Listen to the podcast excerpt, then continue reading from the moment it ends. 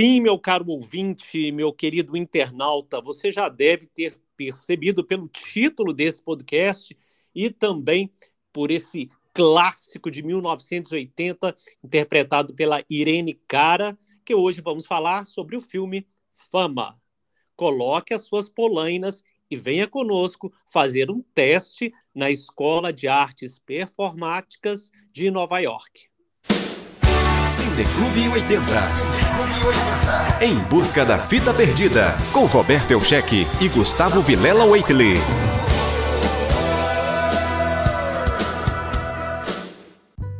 E eu já chego perguntando. Geralmente eu falo a sinopse do, do filme antes, mas hoje, porque tem. Acredito que nós temos, sim, ouvintes jovens que não sabem o que é polainas. E eu vou consultar o meu querido Gustavo Eitle, que sempre me socorre nesses nomes um tanto complicados. O que é uma polaina, Gustavo? Olá, Roberto. Olá, meus caros ouvintes. Polaina também pode ser conhecido como aquecedor de pernas. É aquele. Não chega a ser uma meia. É um tecido que normalmente você se coloca nas pernas para mantê-las aquecidas, muito utilizado por dançarinos e bailarinas que foi uma febre na década de 80, inicialmente por causa de fama, mas especialmente por causa de Flashdance a partir de 83. E ele também tem muito. Uh, uh, tem de vários tamanhos. Então ele pode pegar ali da panturrilha até o peito do pé, pode pegar do tornozelo, dependendo onde você coloca. Né? Pode ir é. até o joelho. Tem algumas que vão até o joelho. Pega a canela inteira, talvez. Olha, para você ver, meu caro ouvinte, o Gustavo Eito, ele estudou mesmo sobre o nosso filme de hoje, que é Fama em Portugal, Fama. É um filme musical estadunidense de 1980, dirigido por Alan Parker. O filme originou uma série de televisão do mesmo nome. Na cidade de Nova York, um grupo de adolescentes faz audições para estudar na Escola de Artes Performáticas, onde os alunos são divididos em três departamentos: drama, música e dança. Gustavo, eu eu confesso que na década de 80, 90, principalmente agora na década de 80, né? Eu não assistia, eu não gostava muito de assistir filmes onde não tinham protagonistas crianças ou adolescentes, porque eu precisava me identificar. Eu fui assistir esse filme mais tarde e depois agora re, é, reassistindo, confesso para você que fiquei um pouco confuso e você vai entender o motivo e é o que todo crítico de cinema e, a, e até quem não é fala que é muitos personagens, mas depois você acaba se acostumando. Você também concorda com isso, Gustavo? Eu concordo plenamente. Na realidade, Roberto, eu acho que essa é a grande fraqueza desse filme. Né? Para começar falando, eu acho Fama um filme bom. Né? Um filme, sim, não chega a ser muito bom, mas eu acho ele um filme bom. Eu gosto, da, eu gosto muito das músicas, a gente vai falar sobre isso um pouco mais para frente. Eu gosto do que ele tenta representar, ele não amacia, tá? E uma pequena curiosidade já, só para começar, antes de falar dessa questão dos protagonistas, é exatamente sobre o título, né? Na verdade, o Alan Parker, ele comenta, depois do filme ele fala que o título, ele é um título irônico, porque o filme não fala sobre a fama, mas fala sobre a parte ruim do show business, né? A parte mais, digamos assim, é, obscura então, na verdade, o, o título é bem irônico mesmo. Né? É, é, são alunos que entraram naquele colégio, que vão perseguir a fama, mas é, ele não, não, é, não é um filme sobre a fama em si, mas até a parte obscura. E ele não alivia. Mas é que tá. Ao mesmo tempo que ele não alivia, ele também não aprofunda. E esse é o problema de não ter protagonista, ou não ter um grupo, um núcleo mais fechado. São sete a oito personagens principais, entre aspas, digamos assim, e o filme não acompanha muito nenhum deles. Então você vai vendo algumas discussões, algumas vivências, alguns dramas pessoais, só que de uma forma muito superficial. E o filme também não consegue fechar várias coisas que ele abre. Ele só demonstra, dá mais ou menos uma ideia do que vai acontecer, mas não fecha. E isso, isso cria uma quebra pra gente. Eu, eu tive essa dificuldade de me relacionar também com alguns personagens. Pois é, Gustavo. E você sabia que o filme ia se chamar Almoço Quente? Perto do final do filme, o Montgomery, é, que era o, o é, diz ao jovem Ralph, é, tudo que você tem garantido aqui são sete aulas e um almoço quente. O resto é com você. Eu, assim, a primeira, a primeira vista, eh, eu achei, poxa, ia ser muito bacana se tivesse é, tido esse, esse título, né? Que é se remeter a algo que você ia descobrir ao longo do filme. Mas, é, no entanto, né, o título teve que ser alterado quando o diretor Alan Parker viu outro filme com o mesmo nome, que era explicitamente pornográfico. Parker descobriu mais tarde que o, o tal chamado Hot Lunch era, em suas palavras, gira de Nova York para o sexo oral. Então, eles decidiram chamar seu projeto de Femme, ou na verdade aqui no Brasil, Fama, que foi uma homenagem à música de David Bull de 1975. Ralph, tudo que prometeram a você foi sete aulas por dia e um lanche quente. O resto é com você, Ralph. E bem, em só relação, uma curiosidade ao diretor Alan Parker, ele na verdade, ele foi diretor de vários filmes, tá? Ele, só para você ter uma ideia, ele foi diretor de Expresso da Meia-Noite, que é de 1978, fez o filme The Wall, do Pink Floyd, Coração Satânico, em 1987, Mississippi em Chamas, em 88, Evita, em 96, e ele é inglês, na verdade ele é britânico, e tanto que ele tem o título de Sir Alan William Parker. E eu estou citando isso porque isso causou uma digamos assim, uma. Não é hostilidade a palavra, mas o Alan Parker diversas vezes já falou que ele não se deu bem com os atores desse filme, os atores do filme Fama, porque todos eles são protótipos de fato de Hollywood. São aqueles típicos artistas procurando a fama mesmo nos Estados Unidos. E ele estava acostumado com o cinema mais independente da Inglaterra e da Europa. Então houve um, um, choque, digamos assim, de mundos cinematográficos. Ele não se deu bem, muito bem com os com os atores que participaram desse musical. Né? Que não é bem um musical, né? É um filme, como eu gosto de falar, é um filme que envolve música e dança.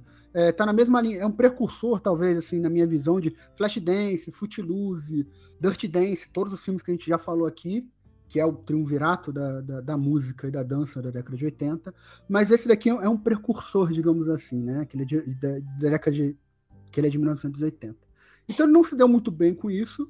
E, só que fama e aí que tá a ironia, talvez, da coisa, né? Porque o filme saiu em 1980, e em 1982 foi feito um seriado chamado Fama, onde inclusive tem quatro, quatro dos atores que fizeram o filme também estão no seriado fazendo os mesmos papéis, inclusive, depois eu falo um pouco mais sobre isso. E o seriado Fama fez muito sucesso na Inglaterra.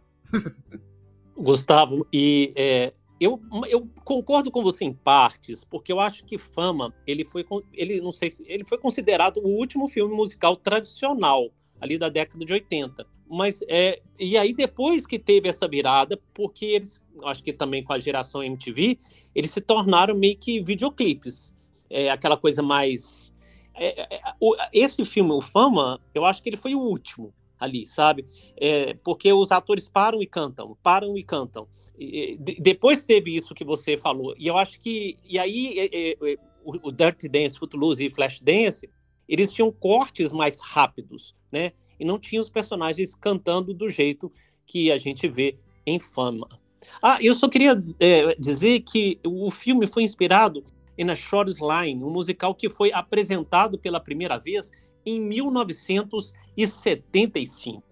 Só para até para não me corrigir, mas para aprofundar um pouco mais nisso, na verdade, Roberto, talvez um filme que a gente fale no futuro, eu acho que o último musical assim, da, da, década de 80, né, antes de começar esses musicais MTV, que foi lançado foi o Xanadu, que é de 8 de agosto de 1980, enquanto Fama é de 16 de maio de 1980. Só que o Xanadu ele tem uma uma estrutura de musical mesmo. Eles param, cantam e tem uma cena musical, digamos assim, como era mais ou menos cantando na chuva.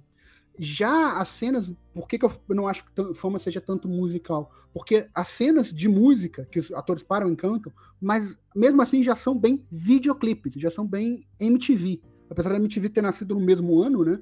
Mas já são, tipo, é, parece um videoclipe da música e não uma cena de musical como a gente tinha antigamente, como o Xanadu, inclusive, faz.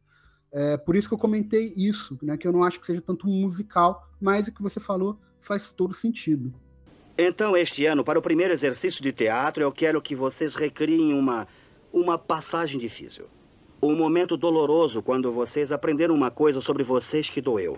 E eu falo de sofrimento mesmo. É, e, e, aí, eu tenho uma curiosidade. Só Ué, então fala para nós. Fala para nós.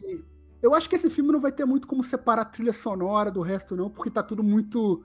É, é muito amálgama, né, Roberto? Mas o que eu queria falar é que esse filme foi o primeiro filme na história que teve não uma, mas duas músicas indicadas ao Oscar ao mesmo tempo. A primeira é o que dá o título ao filme, inclusive, que é Fama, que foi escrita por Michael Gore e Dan Pitchford, e a segunda é Out Here on My Own, também escrita por Michael Gore e Leslie Gore. E acabou que Fama, a música título do filme, ganhou o Oscar de melhor, eh, de melhor música. Ah, e detalhe, as duas músicas são interpretadas pela mesma pessoa, que é a Irene Cara, que em 1983 viria a ganhar um novo Oscar com What a Feeling de Flashdance, e dessa vez como compositora além de intérprete. É, e ele também foi indicado em outras quatro categorias, né, sem vencer, que foi o melhor roteiro original, melhor edição, melhor som e melhor canção original com Out Here on My Own. E a, se eu não me engano, a Nica Costa, eu, eu, olha gente, meu Deus, como eu estou velho. A Nica Costa, que é uma cantora, que era uma cantora adolescente na década de 80, ela, ela gravou um, como chamava aquele disquinho pequeno? Era o Não, EP, Gustavo, EP você ainda tá muito moderno. Eu tô falando, é antes de lançar o disco com várias músicas, seis lado A e seis lado B, Antes eles lançavam um disco menor que tinham só duas músicas. É, era single. Era tipo um, um, Exatamente, é o single, exatamente. Eu vou descobrir o nome desse, desse tipo de disco. Vamos chamar de disquinho, tá? okay. Desse long play. Olha só, o Conselho de Educação de Nova York ele se recusou a permitir que o filme fosse rodado na verdadeira escola de artes cênicas. Por quê, né? O plano original era que Fama fosse filmado na escola real ali de, de Nova York, onde muitos dos atores do elenco se eh, passaram por lá.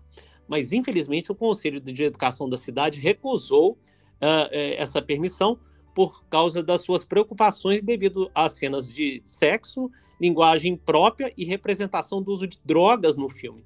E isso levou a produção toda para Chicago, onde o pessoal ali da produção descobriram duas escolas não utilizadas que mais tarde foram convertidas a um custo de 200 euros. Os cineastas foram autorizados a filmar algumas cenas externas ali de Nova York, no entanto, mais notavelmente para um enorme número de dança do filme. E detalhe interessante, que talvez nem todos saibam, mas a escola que é representada no filme, como você já falou, ela realmente existe, né? Que é a High School of Performing Arts. Ela foi fundada em 1947 é, e era localizada em Manhattan, em Nova York. E funcionou lá de 1948 até 1984. É, a partir da década de 60, ela começou um processo de, de se fundir a uma outra escola que era High School of Music and Art, só que cada uma tinha o seu próprio campus. Só que a partir de 84, é, eles foram definitivamente para um campus só, e o campus foi batizado de Fiorello H. LaGuardia High School. O atual endereço, para quem quiser visitar essa escola, é número 100 da Avenida de Amsterdã, na Upper West Side, em Nova York. E, como você falou, vários alunos fizeram parte deles, várias pessoas, aliás, vários dessa High School of Performing Arts, vários é, é, é, estudaram lá, e não só que fizeram o filme, mas, por exemplo, Liza Minnelli estudou lá, Ving Rhames estudou lá, Jennifer Aniston, Erta Kitt, Lohane Toussaint, Al Pacino. Então, é, essa escola formou muitos artistas né, que nós conhecemos hoje em dia.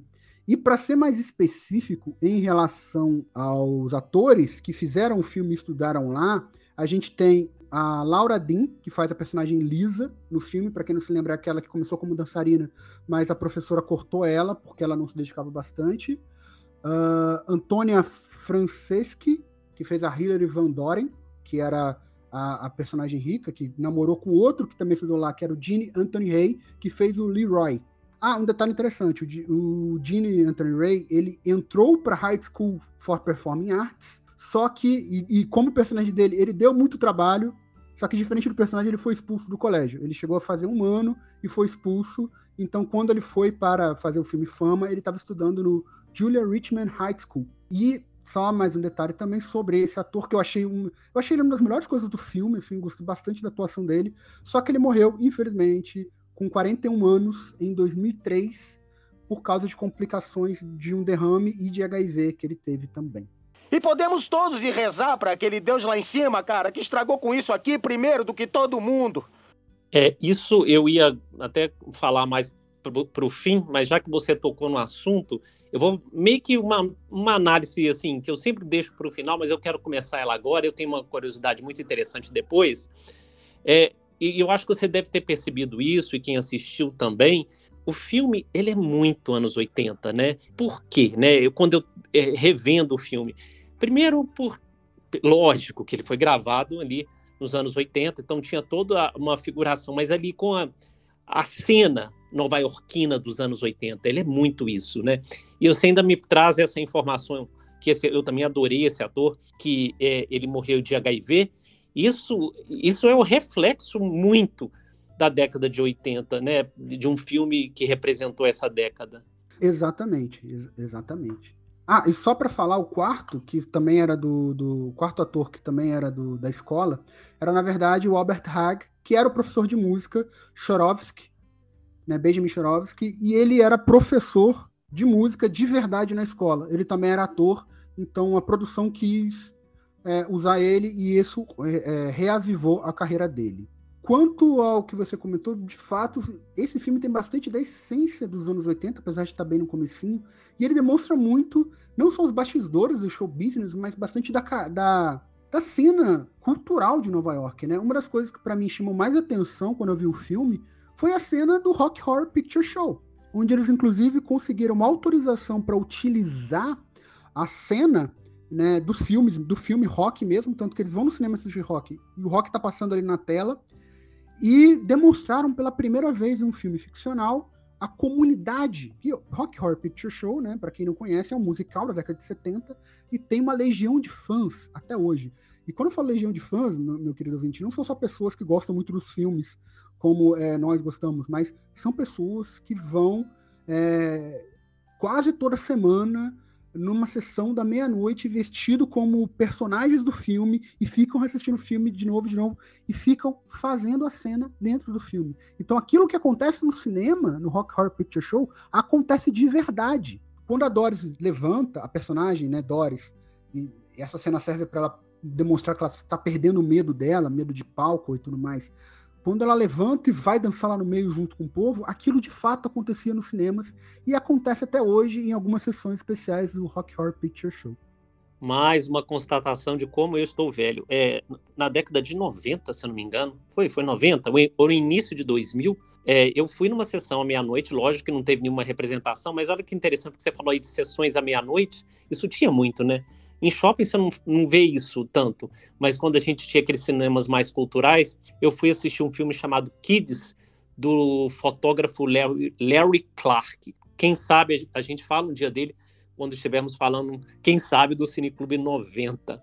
Gustavo, é, olha que coisa mais interessante. Devido ao fato é, de que a música vencedora do Oscar, de Irene Cara, Fame ou Fama, é, não tinha sido escrita enquanto o filme estava em produção, o elenco teve que dançar uma música completamente diferente enquanto filmava o famoso número de dança ali da rua. Estou falando aquele da rua. A sequência levou três dias para ser filmada, envolveu 50 dançarinos profissionais e assim como 150 atores ali mais coadjuvantes, ela foi filmada ao som do hit número um de Dana Summer na época, chamado Hot Stuff.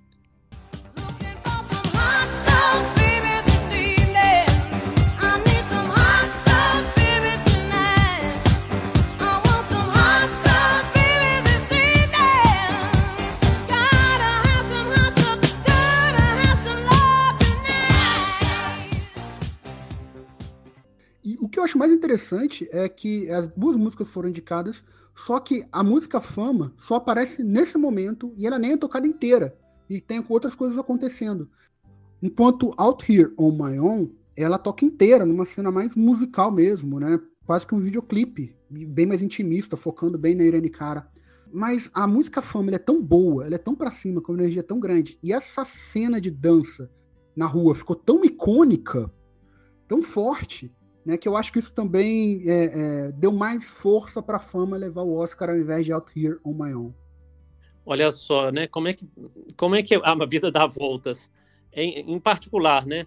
O Tom Cruise, Patrick Swayze e a Michelle Pfeiffer tentaram vários personagens e todos foram negados é, naquela época. É, inclusive a Madonna também tentou papel para esse filme e foi recusada.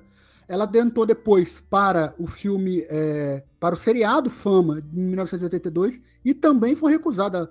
E olha só, gente, está falando da, hoje em dia, considerada rainha do pop. E ela não conseguiu papel para o Fama e nem para o seriado do Fama. Mais tarde, ela fez o papel de Evita Peron no filme Evita, do diretor Alan Parker, mas para o cast de fama era uma coisa que ela queria bastante, mas ela não conseguiu entrar. E para o seriado, a rival de indústria dela, entre aspas, né, que é a Janet Jackson, foi escalada para o seriado Fama de 1982. Olha que coincidência mais maluca. É, vários pôsteres do show da Broadway Evita, eles podem ser vistos ao fundo de alguns frames de fama. Olha que doideira isso. É, talvez isso é que a gente possa chamar de ironia do destino, né? Exatamente. E para finalizar a curiosidade sobre atores que tentaram e não conseguiram, o papel do Montgomery McNeil que é aquele que começa o filme falando aquele monólogo, né, tentando entrar na parte de atuação, ficou com o ator Paul McCrane, que ficaria muito conhecido pelo seriado ER, o Plantão Médico, aqui no Brasil, mas ele foi tentado também por Emílio Esteves, que não conseguiu o papel. Pois é, e lá no seriado, já que você falou sobre isso, a sexualidade do personagem do Montgomery, ele, ele foi de homossexual para heterossexual eu achei estranho, né? O, pessoal encaretou, né? E teve outras também mudanças ali no seriado. Por exemplo, é, é, é, o Leroy não tinha problemas para ler, a senhorita Sherwood não tinha é, o, o, é, o, racismo, né? É, que, que ela demonstrou assim mais forte lá no filme. Há uma palavra para isso, não é? Homossexualismo. Cara, que muda, eu não sabia dessa mudança, mas é uma mudança bem, como você falou, encaretou, né? Porque uma da, a parte mais importante do Montgomery é exatamente né, do personagem e da evolução dele, do arco que ele vive nesse filme, é ele se aceitar enquanto homossexual. Ele, e, e no filme, durante o filme, ele aceita isso, ele vê que isso não é um problema, e ele cresce muito como personagem, e ele fica um personagem né, homossexual, bem ajustado, no sentido de que ele é sublimamente homossexual, adolescente, porque ele estava no high school.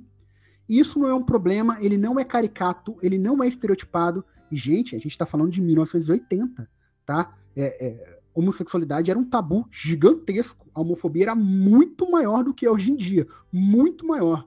É, em alguns países ainda era crime. Hoje em dia ainda é, né? Mas e era é, é, caricato. Mas, Todo, a maioria. E era dos... caricato. Pois é, e, e, nós estamos falando ali naquela época que todos os personagens homossexuais do cinema, da TV, eram personagens caricatos. Então olha como que esse filme né, estava lá na frente, lá na frente mais ou menos, porque quando você me fala que, que aquele rapaz Montgomery era um adolescente, já caímos da síndrome de Netflix.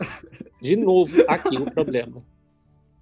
É, adolescente de 30 anos, né? Enfim que isso tem bastante nesse filme, né? Todos eles são adolescentes. É High School of Performing Arts. É, é, ensino médio, é o que a gente hoje chamaria de ensino médio. Mas, são, mas eles claramente não são adolescentes. Claramente você vê que eles são adultos, todos eles, né? Inclusive o, o Ralph Mark, que talvez seja o personagem que mais tenha, que é interpretado pelo Barry Miller, que é o personagem que mais tenha foco, né? E também seja mais desenvolvido né, nessa história toda. Mas é que tá, voltando àquilo que a gente já falou, eu acho que isso é uma fraqueza muito grande do filme, porque é muito personagem, você não consegue se ligar muito bem com nenhum deles direito, e fica com muita ponta solta.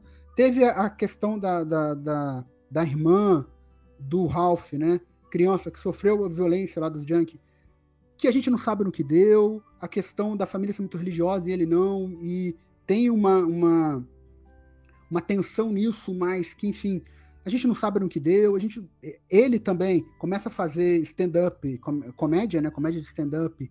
E aí ele começa a se envolver, dá a entender que ele está se envolvendo com drogas. Mas a gente também, isso também não termina. as histórias começam, mas não terminam. Você sentiu isso também, Roberto? Oh, eu, eu, o que eu queria dizer é, é, é entendo o que você quer dizer, mas olha só, a gente pode usar, acho, não sei se paradoxo seria a palavra. O que eu acho que o que torna esse filme assim ele mais especial é que o Alan Park, ele, ele o que que ele faz, né? Assim, a primeiro momento, ele joga aquele monte de estereótipos na nossa cara, né? Pá, olha, tem o, o cara, o, o, homossexual, a mocinha, papapá, papá. Mas depois ele começa a desconstruí-los um a um. E aí ele dá mais humanidade para esses personagens. É, é, como se naquele momento a gente começasse a fazer parte da, da turma. E eu acho que e quem conduz, obviamente, toda essa descon, desconstrução, quem puxa, vamos dizer assim, é o Montgomery. Eu concordo, concordo plenamente com você. A minha crítica é: dá para fazer isso com menos personagens e se focando ou se focando nisso. Né? O caso é que a história vai se focar nisso vai se focar com essa questão dos personagens, é, é, nessa desconstrução, só que ao mesmo tempo tem a questão das músicas, tem as aulas. É diferente, por exemplo, de Clube dos Cinco. John Hughes faz exatamente isso. Só que ele tem sete personagens. E ele tem sete personagens ali. Tá, um não aparece tanto, que é o que é o Cal, né? Que é o zelador. O diretor, o Vernon, também não aparece tanto assim, então foca mais nos cinco adolescentes. Só que o filme ele é exatamente sobre isso. Então, o tempo todo do filme é para fazer essas desconstruções e é para mostrar pra gente e aprofundar mais os personagens e trabalhar na relação deles. Aqui o cara tá tendo que trabalhar na evolução dos personagens, na relação entre eles, na relação com as artes, na relação com a busca pela fama e do colégio. Então é muita coisa para pouco tempo na minha visão. Para mim esse é o problema. Mas eu acho o filme bom. E só para trazer já depois passar para você, mas para trazer os dados do Rotten Tomatoes que eu sempre gosto de trazer, né? O filme, ele tem 81% de aprovação da crítica. Ou seja, a crítica, de uma forma geral, gosta muito do filme. Ele tem uma aprovação um pouco menor no público, que é 69%. Eu acho que isso tem a ver com a questão de falta aquele personagem para a gente, de fato, criar uma empatia maior, né? Mas pela crítica ele é muito bem avaliado e eu acho que a sua visão e a sua análise aí foi certeira, Roberto. Tenha calma, Ralph. Você quer que eles riam com você e não de você. Pois é, Gustavo e já chegando para a gente colocar o ponto final nesse filme, uh, se você quiser fazer a sua conclusão final, eu acho que eu, pelo menos, já falei tudo que eu para a gente finalizar. Eu, eu, tenho uma curiosidade: o que aconteceu com a Irene, cara? Porque pensa bem, essa menina estourou, né? Foi um, um fenômeno na década de 80. Foi, foi mesmo, né? Ela é Irene Cara. Ela basicamente no começo da década de 80 ela tinha o mundo nas mãos dela, né? Porque ela ganhou o Oscar interpretando a música. Não foi o Oscar, não foi para ela porque ela não compôs, mas ela interpretou a música Fama e Out Here on My Own e ganhou e Fama ganhou o Oscar. Em 83, já como compositora também, é, fazendo algumas alterações na letra, inclusive, ela ganhou o Oscar por What a Feeling. Só que aí eu não sei se foi uma questão de escolhas erradas. Reza a lenda também, eu tava pesquisando sobre isso. Fofoqueiro. eu, gosto de, eu gosto de saber, eu gosto de estar bem informado, né? Pode dizer, vai lá, conta a fofoca. A fofoca é a seguinte, que ela foi boicotada na indústria né, é, é, fonográfica, especialmente pelo, da, é, pelo David Geffen, que era um grande executivo é, da indústria e era o dono da Geffen Records. Inclusive, David Geffen, para quem não conhece, ele foi, é, ele teve um relacionamento bem sólido no começo da década de 70 com a Cher. Só que em 92 ele se revelou homossexual, né? Se revelou gay. E só que era aquela coisa que todo mundo já sabia, mais ou menos quando o Rick Martin se revelou gay também. E aí que tá, o que, qual que é a lenda? Qual que é a fofoca aqui? Que é o seguinte, a Geffen Records comprou a Network Records, que era onde a Irene Cara tinha um contrato. E um, e um cara, ninguém sabe quem é nessa história, mas um cara, ele era afim, ele era apaixonado pela Irene Cara. Só que o Geffen era apaixonado por esse cara. Então Geffen começou a boicotar a Irene Cara por causa disso, tá? E, gente, a Irene Cara fala até hoje que ela foi boicotada na indústria cinematográfica. É, cinematográfica não, na indústria fonográfica. Ela não fala por quem, para não receber processo, mas ela dá várias entrevistas falando que ela foi boicotada. Quando a Geffen Records comprou a Network Records, ela tinha acabado de lançar um álbum chamado What a Feeling, né? Aproveitando a música. E a crítica, inclusive, foi muito é, misógino, assim, eu não sei dizer, mas a crítica viu a Irene Cara como uma marionete, digamos assim, só que desse disco Só duas músicas não foram compostas pela Irene, todas as outras foram. E esse disco fez muito sucesso. Só que a Geffen só pagou 183 dólares para Irene por causa desse disco, por causa desse álbum, sendo que o álbum estava vendendo bastante. E aí ela tentou assinar com a, com a Amy, né? Com a Amy EMI. EMI. EMI. Só que a Geffen, produtora, proibiu, porque ela ainda tinha contrato com a Geffen. Então ela meio que ficou na geladeira ela não produzia pela Geffen porque a Geffen não pagava ela direito. E ela era proibida de assinar com qualquer outra produtora. Isso durou até 1987. Ela só conseguiu gravar novamente em 87. E aí ela já tinha perdido todo o. É, o timing, o né? dela, né? Exatamente, todo o timing. E em 2022, enquanto a gente tá, enquanto estamos gravando esse podcast, ela tem ela está com 62 anos, ela ainda grava, ela ainda participa, né, de música, né, tem uma carreira é, musical, só que ela está muito longe da, dos holofotes, né? A carreira dela é bem mais por trás das câmeras hoje em dia. Gustavo, eu não vou deixar nem você me perguntar. Eu quero trazer a próxima fita, o próximo VHS perdido, porque vem do estado que eu sou completamente apaixonado. Meu ouvinte, meu internauta que já me conhece, sabe que eu sou apaixonado por Oregon. O VHS vem do estado do Oregon. Opa, mais alguma dica para os nossos ouvintes, Roberto? É, e eu só posso dizer também que a trilha sonora desse filme é fantástica. Mas depois de revê-lo, eu já tenho também algumas críticas. Então é isso, meus caros ouvintes. Lembrem de nos seguir nas nossas redes sociais, arroba Cineclube80 no Instagram, Cineclube80 no YouTube ou no seu agregador de podcast favorito. Forte abraço a todas e todas e até o próximo episódio.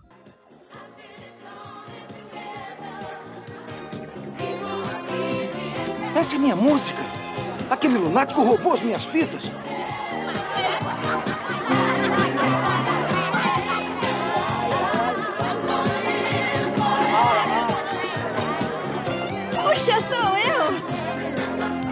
essa é a música do meu filho, meu filho Bruno, Bruno Martelli.